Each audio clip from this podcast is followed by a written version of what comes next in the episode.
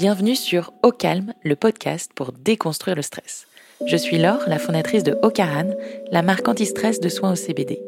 Nous avons créé ce podcast car une personne sur deux est touchée par le stress en France, et vous en faites sans doute partie. Les épisodes de Calme vous apprendront à canaliser votre stress grâce à des histoires inspirantes, des retours d'expérience et des conseils d'experts holistiques et médicaux. Le but Vous donner les clés via des exemples concrets pour mieux le gérer et vivre enfin plus apaisé. Ça commence dès maintenant et c'est au calme. Aujourd'hui, je suis ravie de recevoir Marine Baousson qui est humoriste. Bonjour Marine. Salut.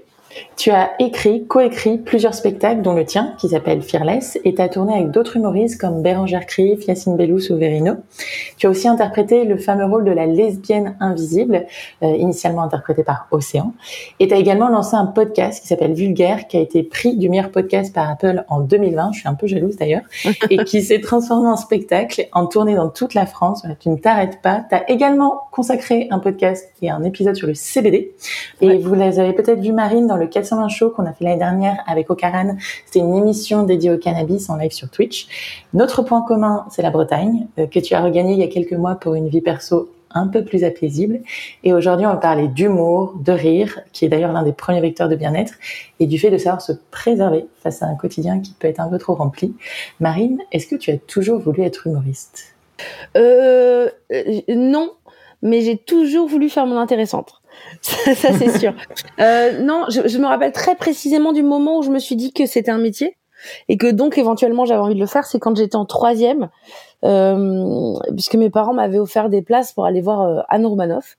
Et donc, euh, bah, j'étais allée voir Anne Romanoff et vraiment j'avais j'avais passé un très bon moment, mais surtout je m'étais dit d'accord. Donc en fait, on peut gagner de l'argent. Euh, et enfin gagner de l'argent c'était pas ça qui c'était pas gagner de l'argent qui m'intéressait mais c'était de se dire que c'était un métier ça pouvait être quelque chose qu'on pouvait faire euh, pour pour gagner sa vie quoi et ça ça, euh, instantanément je me suis dit ok je veux faire ça avant, je crois que je m'étais pas tellement posé la question. Je voulais être euh, un style, je voulais faire plein de métiers en rapport avec les gens. Je voulais avoir du contact, en tout cas, ça c'est sûr. Mais là, du coup, ouais, il y avait un, ouais, il y avait, il y avait, ça a été une évidence. Quoi. Je me suis dit, je veux absolument faire ça. Alors que je n'avais, j'allais jamais au théâtre, j'avais aucune culture théâtrale, j'avais, euh, je, je savais pas du tout comment faire. Enfin voilà, c'était juste, tiens, on peut en vivre, c'est un métier. Euh, ça, c'était en troisième. Mais euh, et après, par contre, ça, ça m'a jamais lâché. Et t'étais déjà un peu bout en train en troisième ou t'as ah développé ton sens de... Ouais. Non, non, non, bien sûr, depuis, depuis toujours, en fait, j'étais un peu celle qui faisait rire dans la classe. Euh, donc oui, ça c'est sûr que c'était déjà en moi. Mais, euh, mais le moment où on formule qu'en fait, ce qu'on veut faire, c'est de monter sur scène, c'est un, c'est un autre truc, quoi. Et ce qui est assez euh, drôle, c'est que je, je, pense que et mon frère, et ma sœur, et mon père, ma mère peut-être un peu moins, mais en fait, elle est ma mère est très bon public. Mais sinon, je pense que mon père, ma sœur, mon frère, ils pourraient être humoristes aussi. Euh, parce que ils ont ce sens de l'observation. Je crois que c'est un truc qui est un peu familial, quoi, de faire rire, de de choper des choses, d'écrire.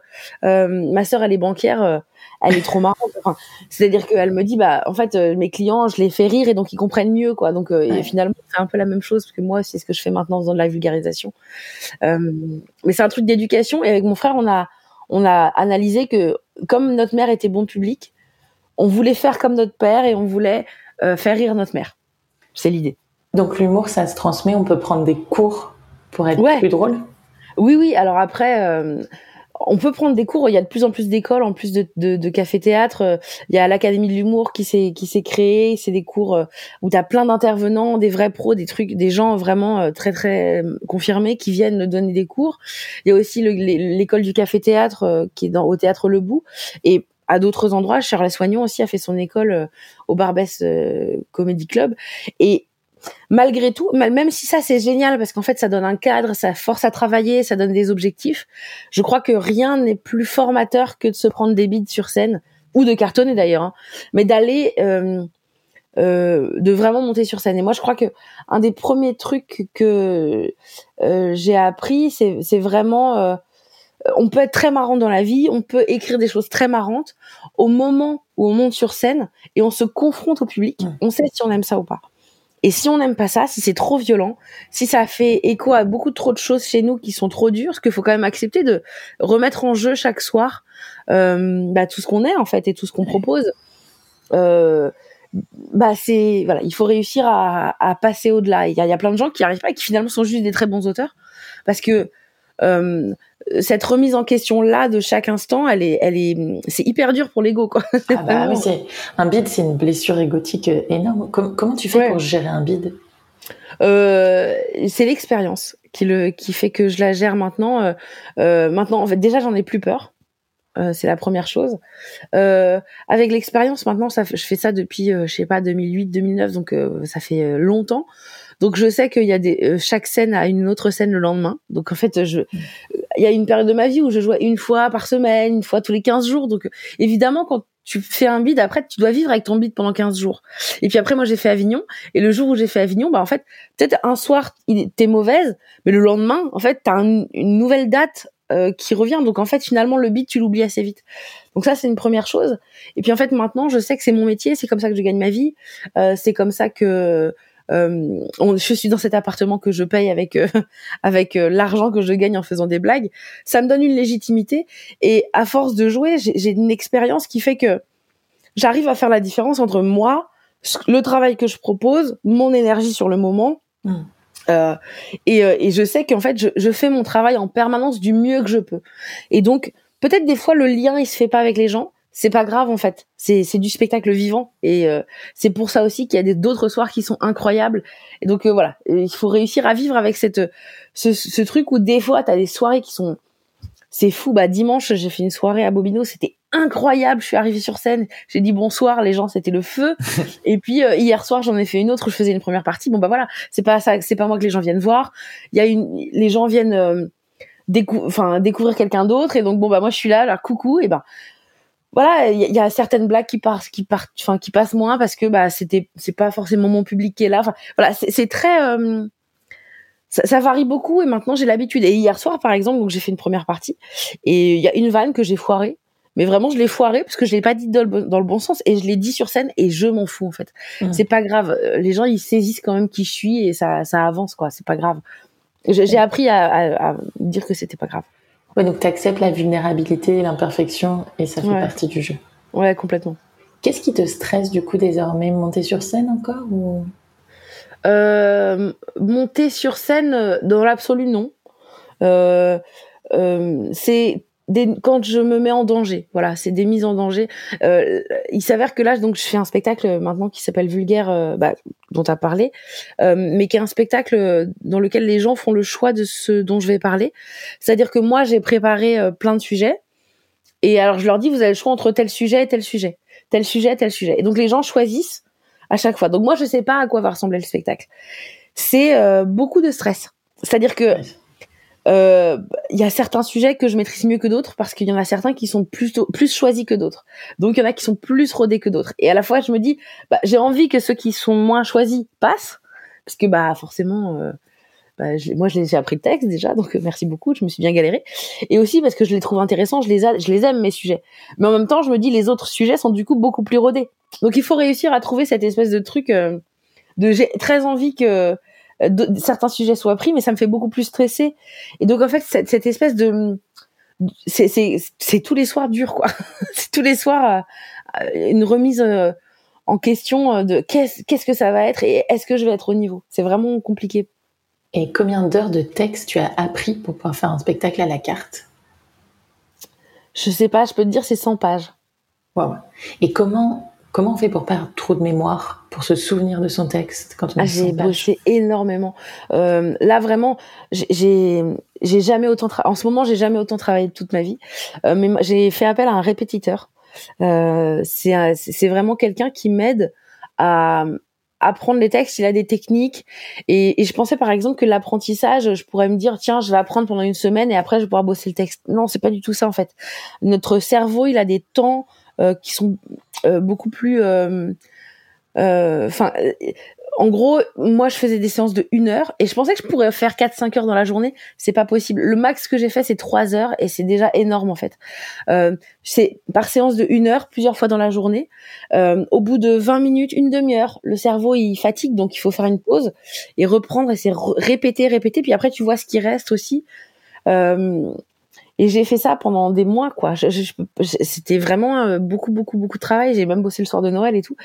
euh, parce que il faut faut rien laisser parce qu'une fois que tu l'as appris, puis des fois c'est hyper frustrant. Euh, euh, bah là par exemple pour la soirée que j'ai faite dimanche, j'ai appris je crois sept ou huit pages et en fait en gros j'apprends une page en une heure mais euh, des fois, euh, quand j'ai commencé ce, ce truc, j'ai fait genre presque deux pages le premier jour et j'étais là, waouh, incroyable. Mais après, je reviens le lendemain et en fait, euh, j'ai appris une demi-page et tu fais ah bah c'est dégueu. Enfin, mm. c'est dur, mais ça ça dépend vraiment de notre fatigue et tout. Pour, tu te souviens la virgule près ou en fait c'est un cadre dans lequel tu peux t'exprimer et gagner de la liberté derrière? Alors ça dépend. en général, pour pour par exemple quand je jouais à la lesbienne invisible, c'était euh, à la virgule près. C'est-à-dire qu'Océan, pour lui, c'était son texte. Il fallait, si, si, si je disais tabouret et que c'était chaise, euh, pour lui, c'était très important que ce soit chaise parce que chaque mot était vraiment choisi. Là, pour euh, pour vulgaire, c'est différent. C'est-à-dire que chaque, il faut que je sois. Il y a quand même des infos qui sont importantes. Il y a des dates, il y a des noms. Je peux pas me planter et surtout, je suis pas toute seule sur scène. Il y a aussi mon petit frère Romain qui lance des sons, qui fait de la guitare, qui a des qui a du texte à dire. Donc euh, à cet endroit-là, il faut que je sois absolument précise. Mais il y a plein d'autres moments où je, me laisse une liberté. Et en fait, j'ai découvert euh, euh, avec la lesbienne invisible notamment que même en étant sur un texte au mot près, on peut trouver une grande liberté. C'est-à-dire que dans l'interprétation, dans ce qu'on va apporter, dans finalement en fait ça, ça permet de naviguer et de se sentir beaucoup plus libre en fait, de pas avoir à réfléchir. Euh, à ce, à ce que tu vas dire précisément, parce que c'est un automatisme en fait. C'est c'est beaucoup de liberté aussi par ailleurs, quoi. Ok. Et quand, si jamais tu sens que tu butes sur un mot, qui te manque une partie, comment tu fais? Je le dis. En fait, maintenant, j'ai plus du tout de, de problème à dire mes problèmes sur scène. C'est-à-dire que moi, je suis pas complexée du régisseur. Si j'ai un problème avec la, la lumière, s'il se passe quelque chose, je parle avec, avec les gens. Maintenant, je le dis. Hier, euh, sur scène, quand je me suis foirée sur ma vanne, j'ai dit, oula, j'ai foiré ma vanne. Bon, ce que on va faire, c'est que je vais la refaire, puis vous allez rire. Et en fait, ça, ça me, c'est vraiment une question de vulnérabilité à partir du moment où on l'accepte. Moi, je crois qu'on peut tout faire sur scène et on peut se planter et c'est pas grave. Et donc, euh, moi, je bafouille beaucoup, j'articule pas beaucoup. Euh, bah, je le dis en fait, et c'est pas grave. Et au final, je crois que ça détend les gens aussi. Ça, ça casse le cadre en fait. Pourquoi tu aimes autant faire rire? Est-ce que parfois on se demande si le rire c'est une carapace Alors moi, je crois pas que ce soit une carapace pour moi. Enfin, c'est un moyen de m'exprimer, mais je pense pas que c'est une carapace. Je crois pas que je cache des choses derrière mon rire.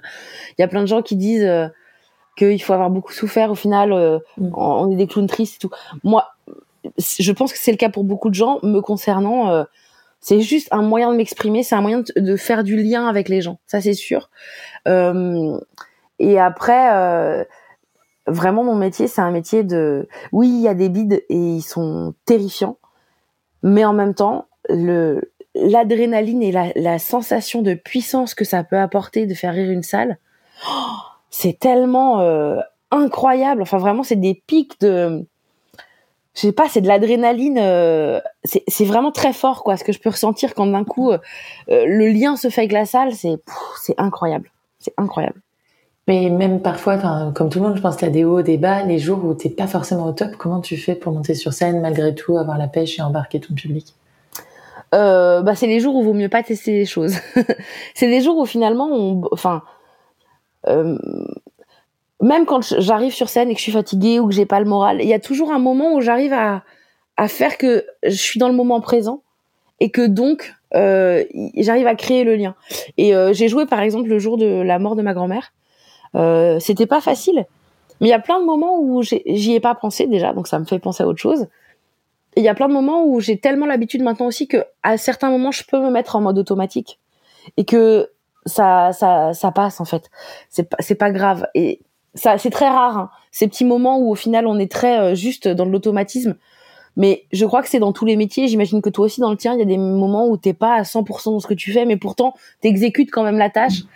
Euh, moi, je sais que dans ces moments-là, ça peut être. Euh, euh en fait, j'imagine que pour un public d'entendre ça, que parfois l'artiste il est en mode automatique, ça peut être troublant parce que euh, c'est à chaque fois des moments uniques qu'on crée, quoi. Mais ça n'empêche pas que il peut y avoir des moments où on est en mode automatique et puis il peut et, en fait dans dans ce spectacle-là, il peut y avoir d'autres moments où d'un coup on est présent à 1000%. C'est très variable en fait. Je sais pas comment l'expliquer. C'est très euh, en tout cas, à chaque fois que je, ne vais pas bien, que je monte sur scène, il y a jamais aucun moment où je ressors sur scène en étant moins bien qu'avant. Ça me redonne toujours quelque chose de positif et ça me ça, ça manque en fait dans le moment présent et ça me et ça me et ça ça, ça, ça vient chercher une énergie chez moi qui est une énergie de vie, je crois. Donc en fait au final, c'est très c'est très joyeux quoi, malgré tout. Mais ce jour-là, quand tu apprends le décès de ta grand-mère et que tu montes quand même sur scène, tu le fais parce que tu te sens redevable vis-à-vis du public ou parce que toi aussi c'est une forme de catharsis quand même un peu les deux. D'abord parce que je me sens redevable euh, pour le public. Je, suis quand même dans un métier où je je peux pas tellement être malade. Euh, je me l'interdis totalement. Euh, ma plus grande peur là récemment, c'était d'attraper le Covid. Euh, pas tellement pour ce que ça créait, ça pouvait créer chez moi. Bien sûr, j'avais peur des, des, des, éventuelles maladies que je, enfin maladies, mais des, des, séquelles ou des choses comme ça. Mais aussi parce que euh, euh, je suis dans un métier où les gens, ils ont pris leur soirée, ils l'ont réservé, ils ont payé leur, leur, leur, leur, truc, ils vont au resto, euh, ils ont une babysitter. Aujourd'hui, si moi j'annule ça, d'abord ça me coûte de l'argent d'annuler, basiquement, et aussi ça ruine le, la, la, soirée de 100, 150 personnes, peut-être plus parfois dans les salles que je fais. Euh, c'est beaucoup quand même c'est une grosse euh, c'est une grosse responsabilité. Et donc moi je je m'autorise pas tellement à être malade. En ce moment par exemple là j'ai vu mon dentiste hier. J'ai une dent de sagesse qui me fait absolument mal. Euh, je là je te parle c'est un peu compliqué. Euh, j'ai une ampoule sous le pied. Bon c'est des détails mais n'empêche que c'est compliqué pour faire mon métier qui est d'articuler de marcher sur une scène d'être présente. Euh, mais c'est pas pour ça que euh, bah je vais je vais je prends jamais d'arrêt maladie c'est pas possible quoi et donc euh, bah il faut réussir à, à, à trouver, euh, à jouer malade, à être toujours. Euh, c'est ça qui est compliqué en fait, c'est de gérer euh, euh cette sensation que bah c'est pas que nous seuls, c'est aussi la vie, enfin la soirée des gens qui est hyper importante quoi. Donc ouais, pour moi c'est important d'être d'être présente tout le temps. Est-ce que tu arrives à t'écouter quand même, à écouter ton corps, à ta fatigue? Pas tellement, pas tellement. Euh, en ce moment, pas trop. Euh, avant, peut-être un peu plus. Euh, Aujourd'hui, je suis dans un dans un rendement de travail qui est tel. Alors, je sais que ça peut faire très très prétentieux parce que là, je suis vraiment dans mon lit en plus, donc on se parle genre, hey, je suis vraiment dans mon lit. Je suis pas en pyjama, mais quand même, je suis dans mon lit. Euh, je travaillais beaucoup avant, mais euh, je pensais que je travaillais énormément. Et en fait, il y a eu le confinement. Euh, à un moment de ma vie où il y a eu où, où j'avais le plus de travail. J'avais jamais eu autant de travail de toute ma vie. Je faisais, je préparais une soirée à Bobino, je jouais tous les soirs pendant un mois. Enfin, c'était énorme, quoi.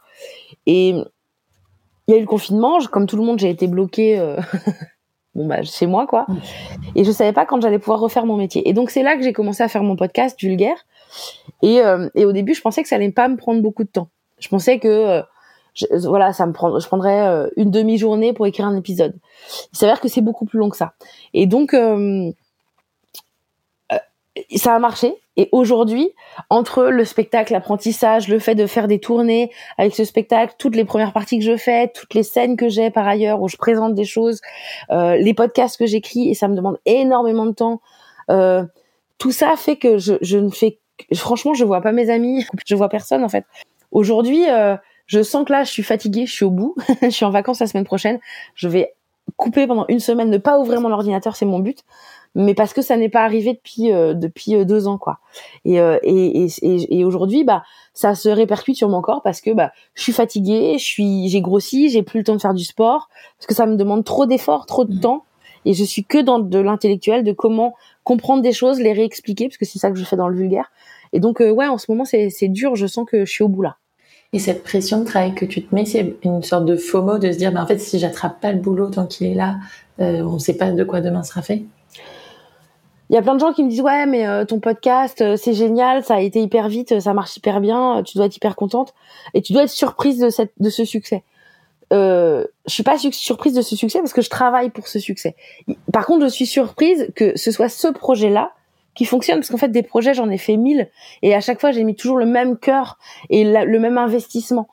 Euh, il s'avère que là maintenant ouais ça fonctionne donc en fait c'est maintenant qu'il se passe quelque chose pour moi euh, donc c'est pas que j'ai peur de rater du travail, c'est que juste j'ai peur de rater mon moment plus que du travail, tu vois. Euh, donc j'essaye de au maximum de faire le plus possible. Juste là, je vois bien, tu vois, j'ai une dent de sagesse. il y a un truc, je pense que mon corps dit là vraiment faut se reposer quoi. C'est c'est c'est compliqué, c'est compliqué. Et en t'entourant, tu penses que c'est possible de diminuer la charge de travail? Est-ce que tu as des bonnes résolutions pour après cette semaine de vacances? Euh, alors, j'ai essayé de m'entourer. Il s'avère que euh, j'essaye. Hein. Il y a des gens qui m'entourent, évidemment. Il y, a, un peu des équipes et tout, mais euh, là récemment, j'ai essayé de déléguer plusieurs trucs et tout, et à chaque fois, d'abord il faut former les gens, ça prend beaucoup de temps. Et en ce moment, j'ai pas ce temps-là. là, j'avais une stagiaire, par exemple, qui était là, et en fait, je me suis rendu compte que bah tout ce que je, lui expliquais bah, me prenait énormément de temps et finalement, euh, ce temps, euh, eh ben, en fait, je l'avais pas tellement. Je l'ai fait avec grand plaisir et c'était chouette d'avoir cette stagiaire. Et, euh, mais au final, la préparation de elle, ce qu'elle devait faire et tout ça, finalement, ne m'a pas déchargé en travail. Bah, ces personnes, pareil encore, faut leur expliquer ce que j'attends, ma logique et tout. Et, et en ce moment, j'ai pas ce temps-là d'explication, de, de pédagogie en fait, qui pourtant serait utile. Il faut que j'arrive à trouver ce moment-là pour pouvoir me décharger plus tard, mais pour l'instant, j'y arrive pas. Ok. Et donc la décision de partir en Bretagne, ça a été aussi pour prendre un peu de recul? Euh, Alors euh, ça a été une décision de de, de couple d'abord, euh, c'est-à-dire que ma copine euh, voulait partir en Bretagne, elle pour euh, habiter, c'était important pour elle. Dans notre toute première conversation, quand on s'est parlé sur Tinder la première fois, parce qu'on s'est rencontrés sur Tinder, et c'est ce qui est assez drôle, c'est qu'on s'est rencontrés à Paris sur Tinder, alors qu'on vient de la même ville en Bretagne, donc c'est rigolo voilà, de se de se rendre compte qu'en fait on vient du même endroit quoi. Et une des toutes premières conversations qu'on a eues, c'est moi qui disais jamais je n'habiterai à Saint-Brieuc, c'est mort, je ne tournerai jamais. bon bah voilà, deux confinements plus tard, j'étais bah c'est joli quand même euh, Saint-Brieuc.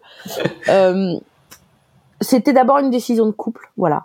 Euh, et il s'avère que j'y trouve euh, vraiment de l'apaisement.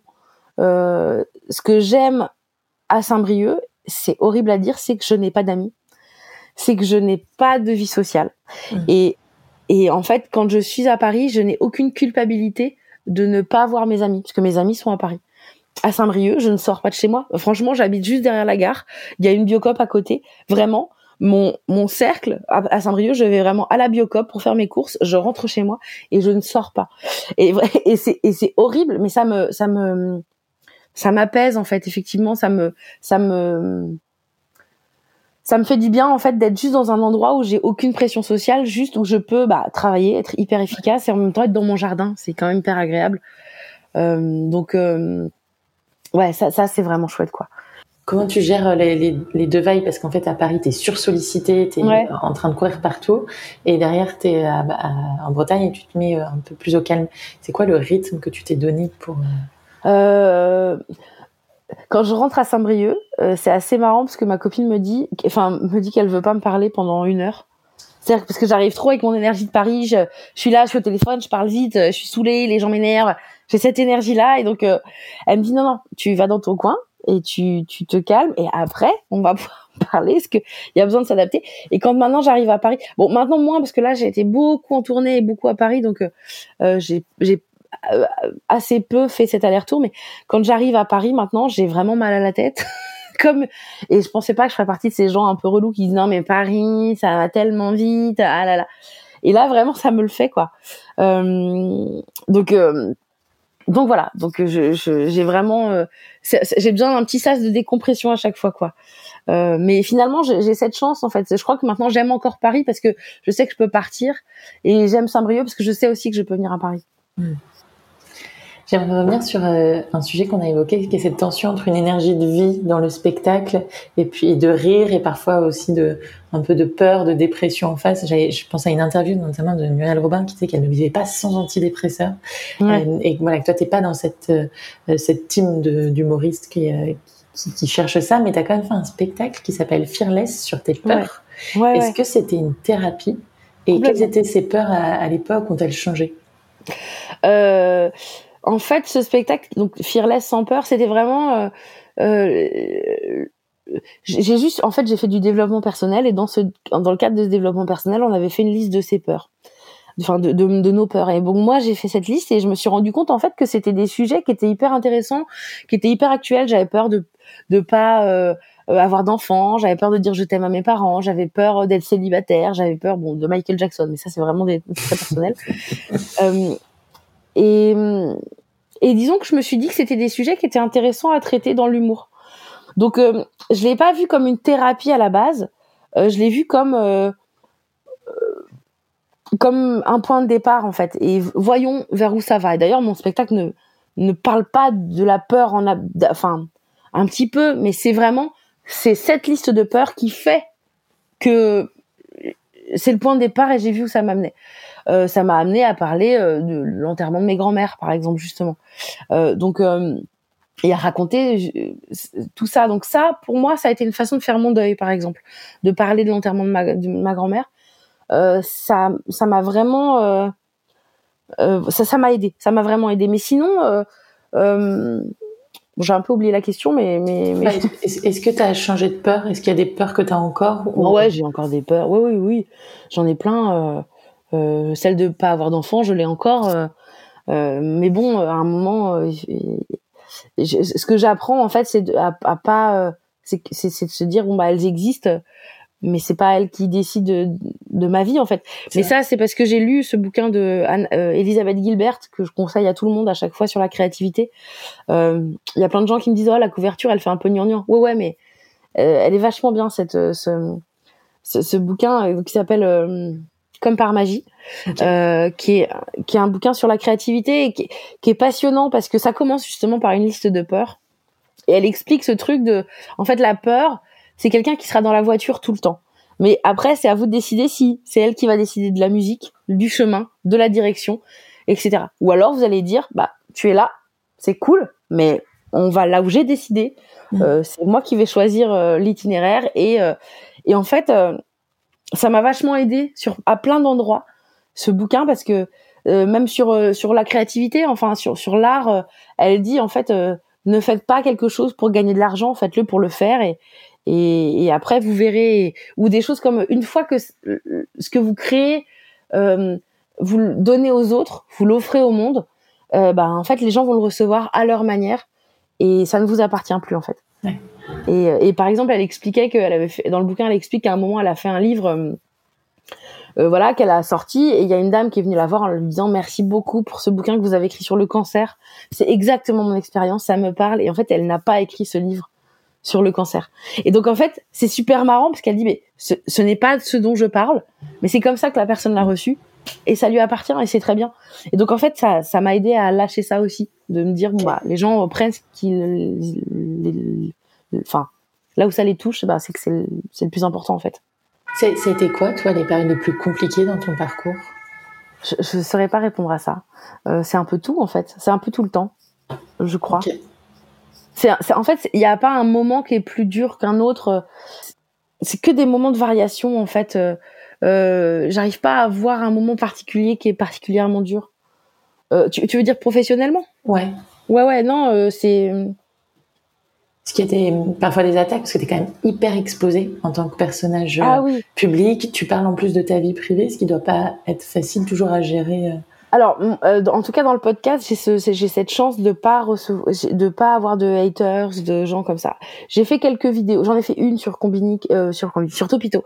J'en ai fait une sur Topito qui était particulièrement difficile euh, euh parce que euh, j'ai raconté mon pire date, qui était une vraie chose, hein, où je parlais d'un gars avec qui j'avais couché.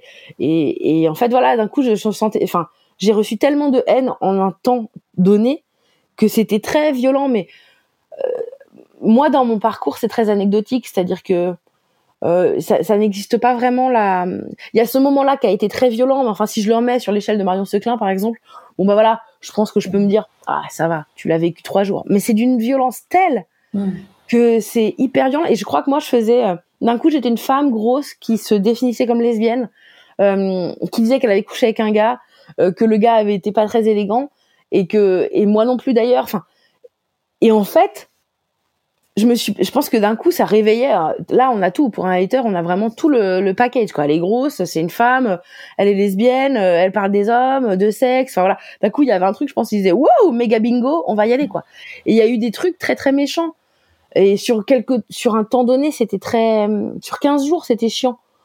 Mais bon, maintenant, j'y pense plus jamais. Enfin, ça me, c'est pas un des moments les plus durs de ma carrière. C'était une expérience horrible, mais c'était pas euh, quelque chose qui est constitutif de qui je, de comment je vis ma vie aujourd'hui professionnelle en tout cas.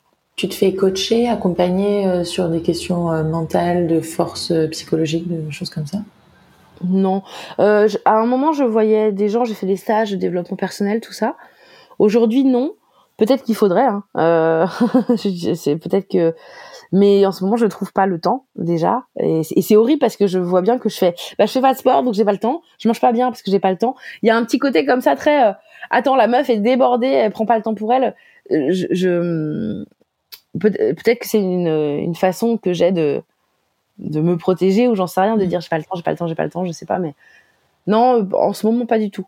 Euh, mais, euh, mais mais à des moments de ma vie, oui, beaucoup plus. Euh, Pourquoi est-ce que tu arrives à trouver du temps? Quelles sont les choses auxquelles tu dédies du temps malgré tout en ce moment? Elisa, c'est ma compagne. C'est vraiment c'est quelque chose de très important pour moi de pas oublier mon couple, mm. de de pas parce que c'est facile de, de, de de se noyer dans le travail en oubliant qu'on vit avec quelqu'un. Euh, euh, des fois, euh, je rentre à Saint-Brieuc pour une demi-journée, mais je rentre quand même parce que c'est important pour moi bah, de la voir. Déjà, ça me recentre. Et puis, je, je, je sais aussi que tout ce qui se passe aujourd'hui professionnellement, tout ce qui se passe de, de joli dans ma vie, vient du fait que d'abord parce que à un moment j'ai travaillé sur moi, en ce moment pas, mais à un moment j'ai travaillé sur moi et aujourd'hui, il y a Elisa, et Elisa, elle vient, et son amour viennent apaiser tout, euh, tout ce, tout ce qui, enfin, ça vient équilibrer, en fait, ça remet les choses à leur place. Le travail n'est que le travail. Mmh. Et la vie, ce qui est important, c'est la vie que j'ai avec elle. Et, et, et, le, et, et, dans le côté, oui, je vois pas mes amis, aussi parce que, en fait, pendant très longtemps, j'étais, moi, j'ai été célibataire toute ma vie. Donc, en fait, je pense que, peut-être parfois il y a une petite frustration de mes amis qui se disent elle est plus, on a, plus jamais le temps pour moi ou euh, non c'est juste que je remets aussi mes amis à leur place d'amis et je remets et, et, je, je, remets le travail à sa place de travail et c'est pas tout pour moi. Et aujourd'hui bah le plus important pour moi c'est pas mon travail c'est mon couple c'est euh, ma famille euh, c'est de c'est hum, les projets qu'on a.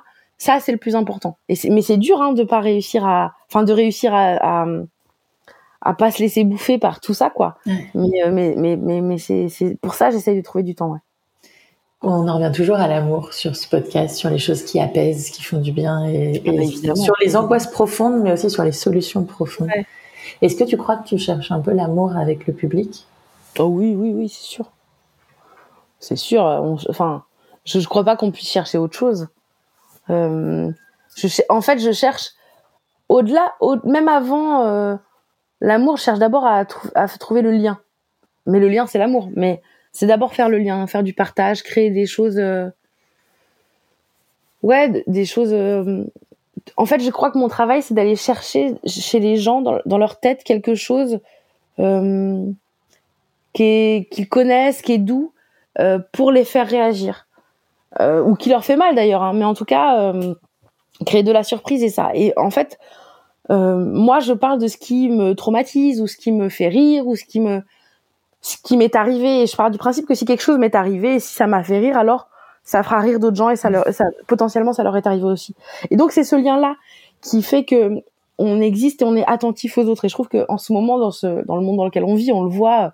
Enfin, je sais pas là. Euh, je sais pas quand va sortir le podcast, mais euh, à l'heure où on enregistre, euh, les États-Unis viennent de de, de, de d'interdire l'avortement dans plein de pays, bon bah ok, euh, bah en fait moi je trouve ça fou et je me dis mais comment euh, on peut être si peu ouvert aux autres et comment on peut décider de ne, de, faire ces, choix-là qui sont pas des choix d'amour en fait pour moi. Est-ce qu'il y a une dimension politique dans l'humour pour toi? Pour moi, le rire est forcément politique. Et, j'ai mis longtemps à le comprendre hein, parce que euh, pour moi, avant, je voulais faire un humour qui euh, euh, ne blessait personne. Je veux toujours faire un humour qui ne blessait personne, qui ne blesse personne au maximum. mais je voulais faire quelque chose d'inoffensif. Je voulais juste que les gens passent un bon moment. Et en fait, j'ai compris, notamment en écoutant, enfin en voyant Anna Gatsby, en travaillant avec Océan. Océan, il a fait une super, super chronique, je sais pas, dans l'IB, où il parlait de ça, de comment faire rire, euh, enfin, qu'est-ce que le rire exactement. Euh, Aujourd'hui, je me, je me rends compte que chaque, enfin, c'est pas beaucoup de gens en fait qui a la possibilité de d'avoir des gens qui viennent, euh, enfin, des gens qui payent pour t'entendre parler. Mm.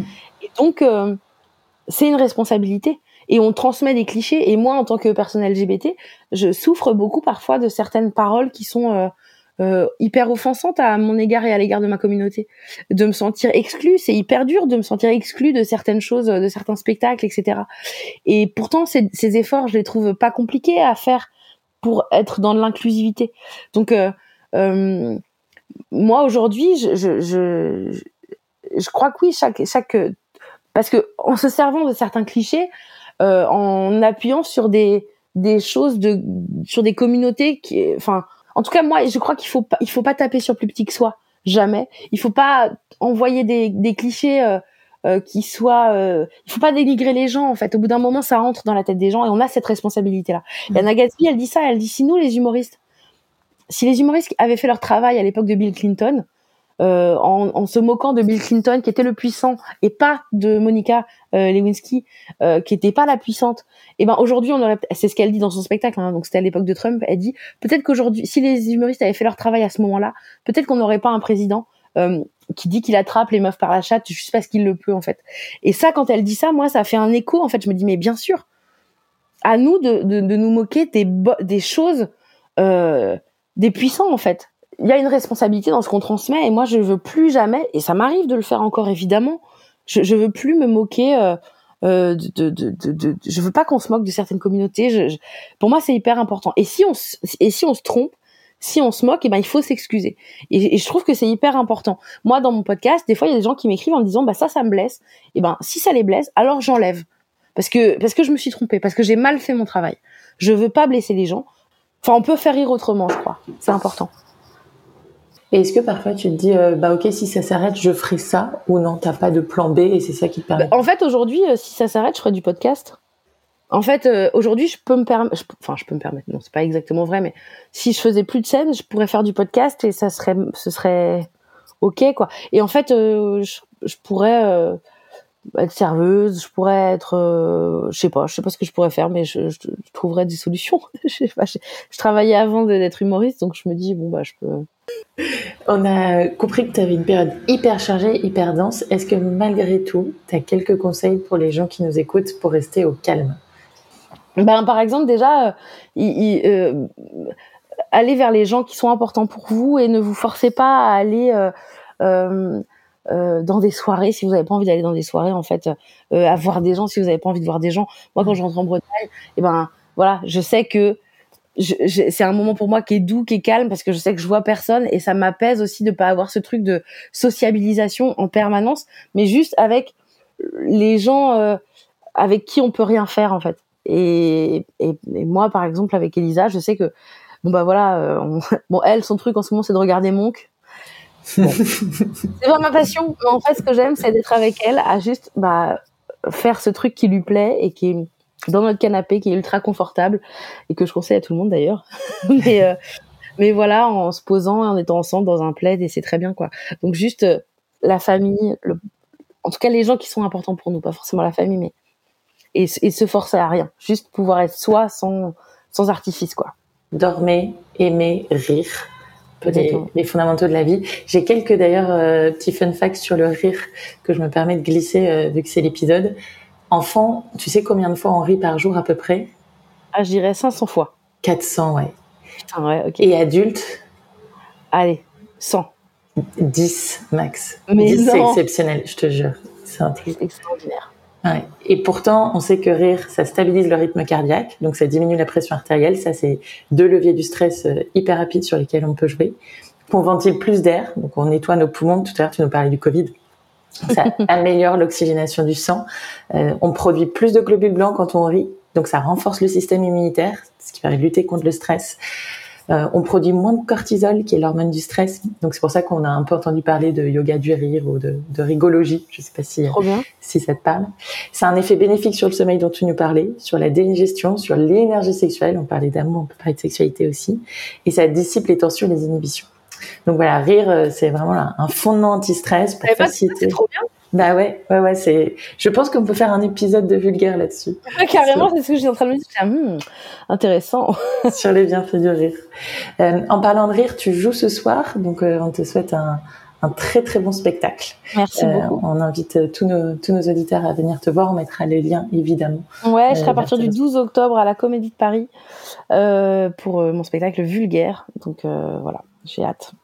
Marine, merci pour ton temps dans cette période qui est très speed. Merci de t'être posée et d'avoir pu échanger avec nous. Et à très vite sur scène. Merci.